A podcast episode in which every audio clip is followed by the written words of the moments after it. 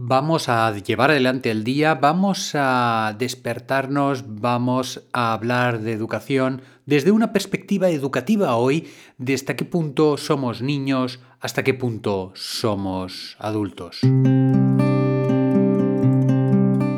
Estáis escuchando el podcast de Psicología, Comunicación y Crecimiento Personal de Joan Contreras. Bienvenidos.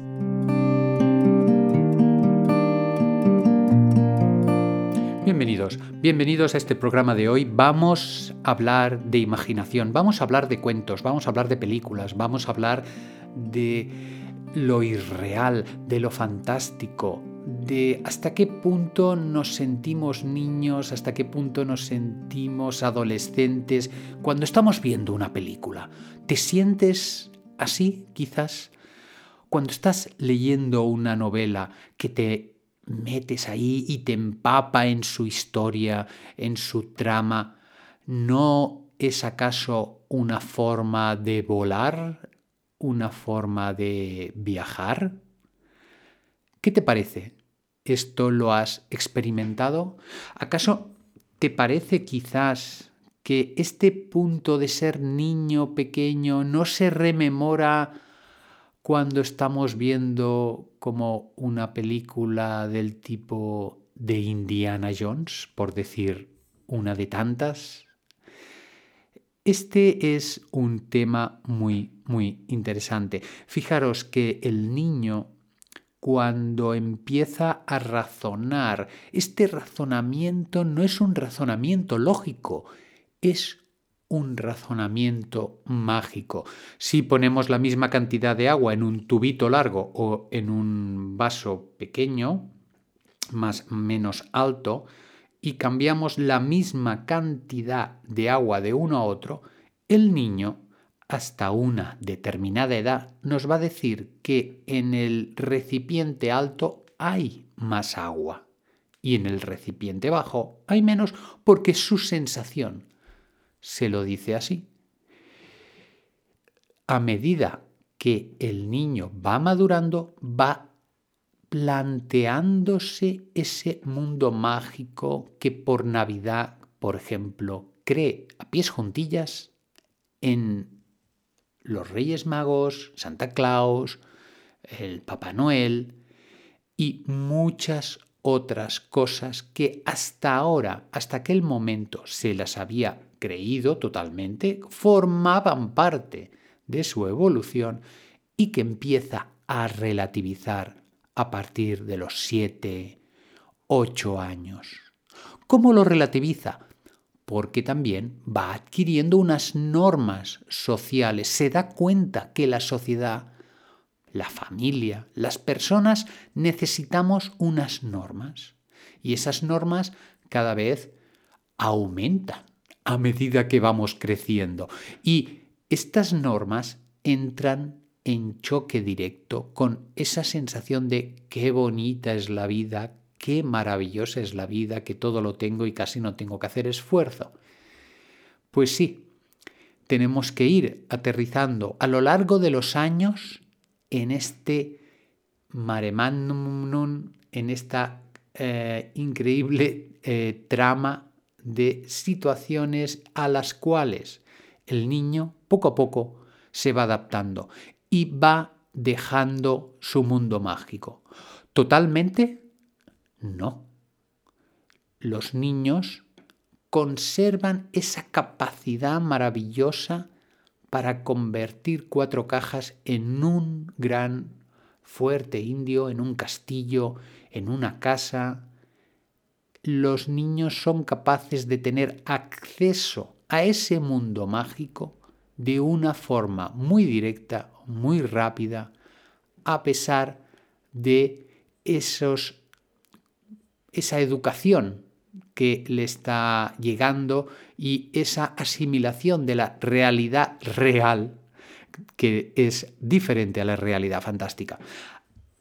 Luego nos encontramos con otro reto, que es la adolescencia. ¿Qué pasa en la adolescencia? En la adolescencia de alguna manera hay una explosión dentro de la cabecita de ese niño de 11, de 12 años, de esa niña que generalmente empiezan a pensar de una forma extraordinaria, tienen capacidad para rebatir al profesor, tienen capacidad para rebatir al adulto, tienen capacidad para comerse el coco, que se dice, para pensar por ellos mismos, en sí mismos, y empezar a compaginar ese mundo real con esas ansias del adolescente de trascendencia, esa vuelta al mundo mágico, esa necesidad de compartir con los amigos, esa necesidad de ser de sentirse héroe o de sentirse heroína de su propio de su propia película. Los héroes adolescentes, los cantantes, los youtubers, todos los que tienen una significación para el mundo adolescente se consagran casi a, un plano espiritual y el, adolescente pone parte de su, eh, de su psique en esos elementos, en esos héroes que, em, en los que encuentra gran parte de su libertad y de su identidad. Cuando el adolescente, la adolescente, va madurando, que esto es, un, es una gran cosa en la adolescencia, que vaya madurando, se encuentra que ese mundo que, que, se come, porque los adolescentes tienen una sensación de que se comen el mundo, de que pueden, ¿eh? ese mundo que, que tienen tan a la mano, cuando empiezan a aterrizar en un mundo laboral, puede ser, tiene que ser, tiene que ser que vayan adaptándose, adaptándose por caminos más estrechos de los que se pensaban. Con esto tengo que deciros que hay otras culturas que facilitan estos pasos porque tienen los rituales de iniciación a los cuales nos hemos referido en algún otro podcast, es decir, situaciones eh, en las que hay una ceremonia y que el chaval la chica pasa de niña adolescente ya a persona adulta con plenos derechos en la sociedad. En nuestra cultura esto no lo tenemos y es un hándicap. Esto nos dificulta aún más, nos dificulta aún más este proceso. Cuando encontramos que ya el adolescente, la adolescente, aterriza en ese plano laboral, estamos haciendo un gran paso en el punto de madurez porque empieza a ser independiente y a ganarse la vida. Empieza a ganarse la vida y ese primer sueldo, aunque sea poco, para ellos representa una gran conquista. Y aquí no puedo, no puedo seguir no sin antes hacer referencia al, a un problema social que tenemos que son los chavales que, dejan los estudios o que acaban los estudios pero que no empiezan a trabajar y que se encuentran en aguas estancadas, por decirlo de alguna manera. Ni estudian ni trabajan, los famosos ninis, y esto pues puede conllevar una serie de problemas añadidos, de adicciones a cualquier tema, a situaciones como depresivas y preocupaciones enormes por parte de los padres y aquí es necesario pues tenderles una mano, una ayuda para que estas personas puedan reencontrar su camino. El mundo mágico lo hemos visto en el niño, el mundo mágico lo hemos visto en el adolescente y el mundo mágico permanece, permanece en el adulto en forma, en forma de ilusión, en forma de entretenimiento, en forma de vivir ese punto que vive el protagonista de nuestra novela o de nuestra serie o de, de esta película o de la otra. Ese punto mágico, esa ilusión, fijaros que tiene mucho de adolescente y tiene mucho de infantil. La disfrutamos, vamos a un espectáculo de circo, y nos fascinamos, por poner un ejemplo, y nos fascinamos en lo que son las acrobacias, lo que son los diferentes números, nos reímos con los payasos. Volvemos a ser niños y este es el punto esencial de este podcast. Tener fácil, tener fácil esta puerta abierta a ese mundo mágico infantil, a ese mundo eh, de superpoderes del adolescente, a ese mundo en que no nos acabamos de creer esta realidad que nos muestran. Y a veces tenemos que comérnosla un poco a la fuerza o no tenemos que entrar con calzador.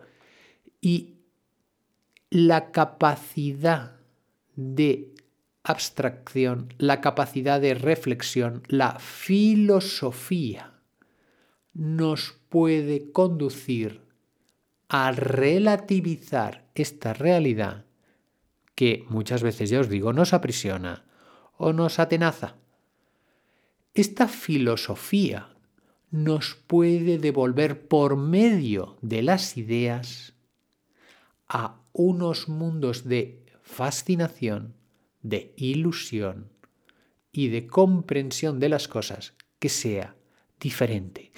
Hay gente que en su, madurez, tiene unos hobbies, tiene unas aficiones que lo liberan y hay gente que colecciona ah, soldaditos eh, de plomo, hay gente que se dedica a volar drones, hay gente que se dedica a, bueno, la infinidad de hobbies. Y en estas, en estas actividades, fijaros, fijaros que esa persona disfruta y vuelve a ser niño. Y puede ser los drones, puede ser leer poesía, puede ser cualquier cosa que nos haga vibrar, cualquier cosa que nos haga vibrar como cuando éramos niños, cuando, cuando, como cuando éramos adolescentes. Y esta vibración ayuda en el día a día, en nuestras obligaciones, en nuestros altibajos, en nuestras responsabilidades y en el seguimiento de las normas que nos toca. Si os ha gustado el comentario, no dudéis en compartirlo. Os animo a que os hagáis suscriptores del podcast y que me enviéis vuestros comentarios, ya sea por WhatsApp, por Telegram o al correo divulgación arroba joancontreras.com. Vamos por la reflexión del día. Inspiramos, tomamos aire, retenemos, lo expulsamos dibujando una leve sonrisa en nuestra cara, una sonrisa al universo entero, porque nos lo merecemos y se lo merece. Tomamos aire de nuevo.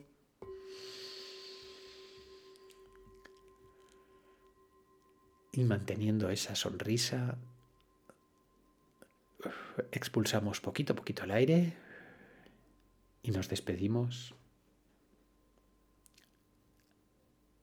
Hasta el próximo programa.